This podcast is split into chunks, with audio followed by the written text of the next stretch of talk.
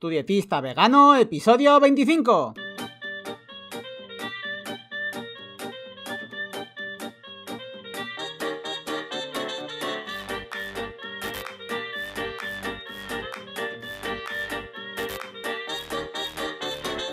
Hola, ¿qué tal? Muy buenas a todas y a todos. Bienvenidas y bienvenidos al podcast de Tu dietista vegano, el podcast en el que yo, Sergio Guayar, voy a comentar conceptos, estrategias, mitos y noticias sobre nutrición y veganismo. En resumen, como una alimentación más vegetal puede ser, entre otras cosas, muy beneficiosa para tu salud. Y como siempre os digo, antes de empezar, si tenéis cualquier duda, cualquier pregunta sobre nutrición, si veis alguna noticia que os llama la atención, que os asusta, cualquier cosa que pensáis que pues, os puedo ayudar, me escribís a tudietistavegano.com barra contactar y además, por supuesto, os voy a responder, pero si me parece una noticia muy importante o muy impactante, le dedicaré un episodio del podcast. Hoy, en el episodio de hoy, bueno, voy a abrir un melón importante y es que voy a hablar de un tema en el cual se suelen hacer, pues, eco, tanto, pues bueno, muchos influencers en la red, como pues ciertas páginas de noticias, y se trata ni más ni menos que de los estudios científicos, bueno, aplicados a todo el tema de la nutrición. Ojo, que no quiero que se me malinterprete. Los estudios, estos estudios que se hacen sobre nutrición son muy importantes para entender la ciencia y también, por supuesto, la experiencia de todo este tiempo. Nos dan unos datos para poder interpretar, pues, qué es lo mejor también para la salud humana. Pero hay, bueno, varios problemas de fondo que hay que saber. Para poner un ejemplo, aunque ahora mismo no va a ser un poco relacionado con la nutrición, sí que es un problema que se vio hace tiempo y que, bueno, se sigue, sigue pasando a día de hoy. Y es que hace ya muchos años se sabía pues que el tabaco causaba cáncer. Se sabía que el tabaco era malo, que causaba cáncer y pues todas esas cosas. Pero la industria tabacalera mm, lo que, lo que hizo fue financiar pues estudios en los que pues no se demostraba que el tabaco fuera perjudicial. Y y muchas veces tampoco se demostraba que fuera beneficioso para nada. Pero ahí está un poco la clave de esto, en sembrar la duda, porque pues mucha gente que fumaba pues ah, tenía ya esa excusa muy recurrente de decir, bueno, pues hay estudios que dicen que está mal, pero hay otros que no, así que bueno, yo sigo fumando hasta que se sepa un poco pues lo que pasa, ¿no? Y, y es, es el claro ejemplo, vamos, el clarísimo ejemplo del divide y vencerás, ¿no? Sembrar la duda. No tenían que demostrar realmente que el tabaco fuera algo beneficioso. Simplemente con que saliera algún estudio que dijera, pues eso, no, pues no es muy malo, pues no se sabe muy bien, pues en algunas, veces sí, otras veces no. Y hasta la gente ya tenía eso a lo que agarrarse para seguir pues un poco con esos malos hábitos. Y es que también hay que decir que curiosamente, ahora no recuerdo exactamente el porcentaje, pero creo que era como un 80% de los estudios, bueno, de nutrición o de cualquier cosa, eh, financiados por la industria, curiosamente salen a favor de dicha industria.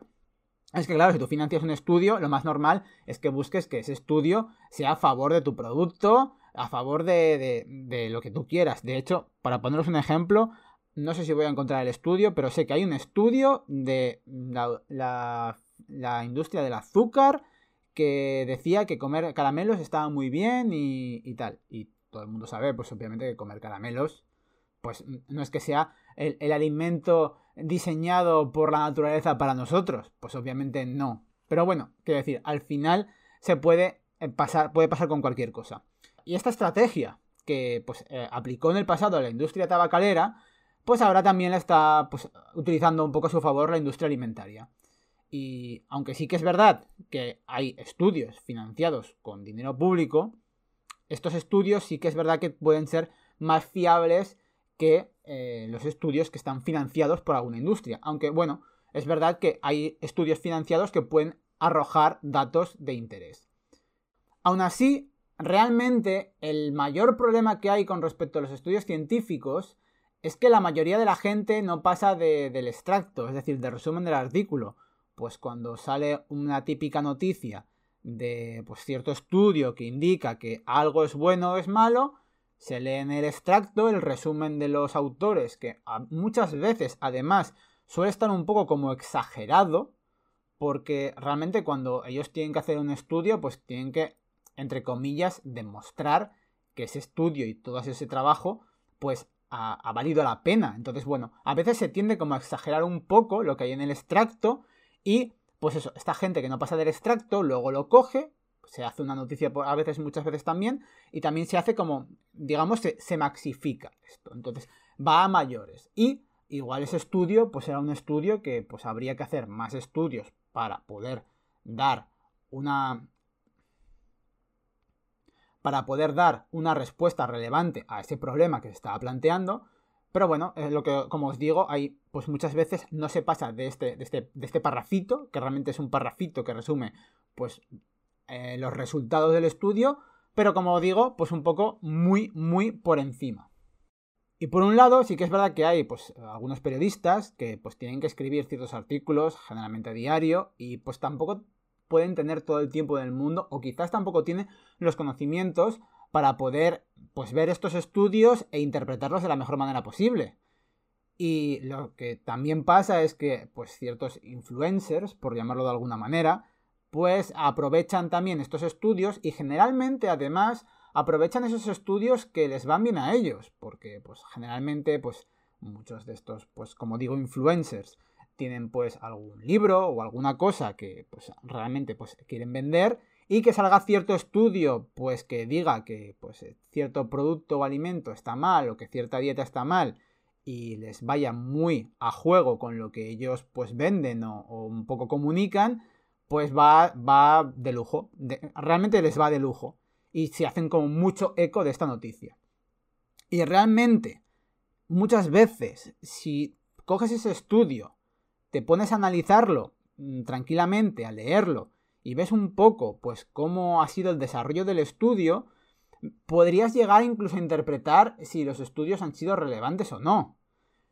Pero, como digo, esto es lo que suele pasar. La gente no suele pasar del extracto del estudio, igual que también mucha gente no pasa del titular de la noticia. Esto creo que lo comenté yo hace mucho tiempo en algún post, pero es verdad que mucha gente no pasa del titular de una noticia y muchas veces esas noticias tienen como un título como muy amarillista o como, como muy clickbait, ¿no? Buscando el click fácil y realmente incluso hay ocasiones en las que te metes dentro de la noticia y ves que la noticia es totalmente opuesta a lo que ponía en el titular, pero ya has entrado en la página, ya te ha hecho ese, e, ese primer enganche. Entonces, hay que ir un poco más allá, hay que saber un poco interpretar y no creer a pies juntillas pues todo lo que, lo que nos intentan vender, pues ya sea tanto en medios de información, como muchas veces me gusta decir medios de desinformación, hay que un poco pues coger, comparar y luego pues ya uno a raíz de eso y tener pues diversas opiniones o ver diversas cosas con respecto a un mismo tema, decir, vale, pues creo que esto es lo que realmente está bien o lo que realmente tal. Sí que es verdad que es muy fácil muchas veces tirar a, lo fácil y decir, vale, pues esto comulga un poco con lo que pienso, así que me es más fácil no replantearme si lo que estoy haciendo está bien o no, voy a seguir haciéndolo. Y generalmente lo que pasa en estos estudios, bueno, científicos, por no desviarme mucho en el tema, es que se compara algo con otra cosa. Es decir, se compara tomar un medicamento con no tomarlo, o se compara, por ejemplo, consumir mm, huevos con consumir una hamburguesa del McDonald's hay un estudio realmente así. Entonces, para que sepáis un poco hasta qué punto puede llegar allí, eh, realmente te pueden decir... De hecho, el siguiente podcast, os lo anticipo, voy a hablar de los huevos y voy a hablar un poquito del colesterol. Así que tampoco me quiero em, adelantar.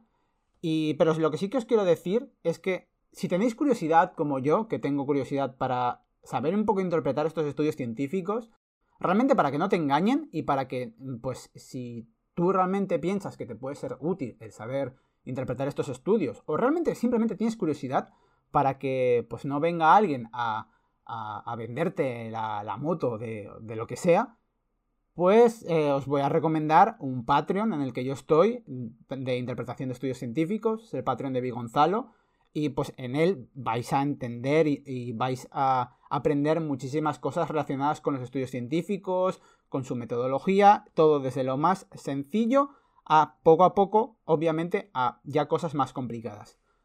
Nada más, eh, espero que os haya gustado el podcast. Como digo, si tenéis cualquier duda, vais a poder leer las notas del programa en tudietistavegano.com barra 25, porque este es el episodio 25. y que por supuesto, muchísimas gracias por escuchar el podcast, por compartirlo, por suscribiros en Spotify, por las valoraciones de 5 estrellas en Apple Podcast, por seguirme en iVoox, Google Podcast, YouTube o simplemente por escuchar el podcast desde la web. Así que nada más, de verdad, muchísimas gracias por estar allí al otro lado, muchísimas gracias por aguantarme y que nos vemos en el próximo episodio. Adiós.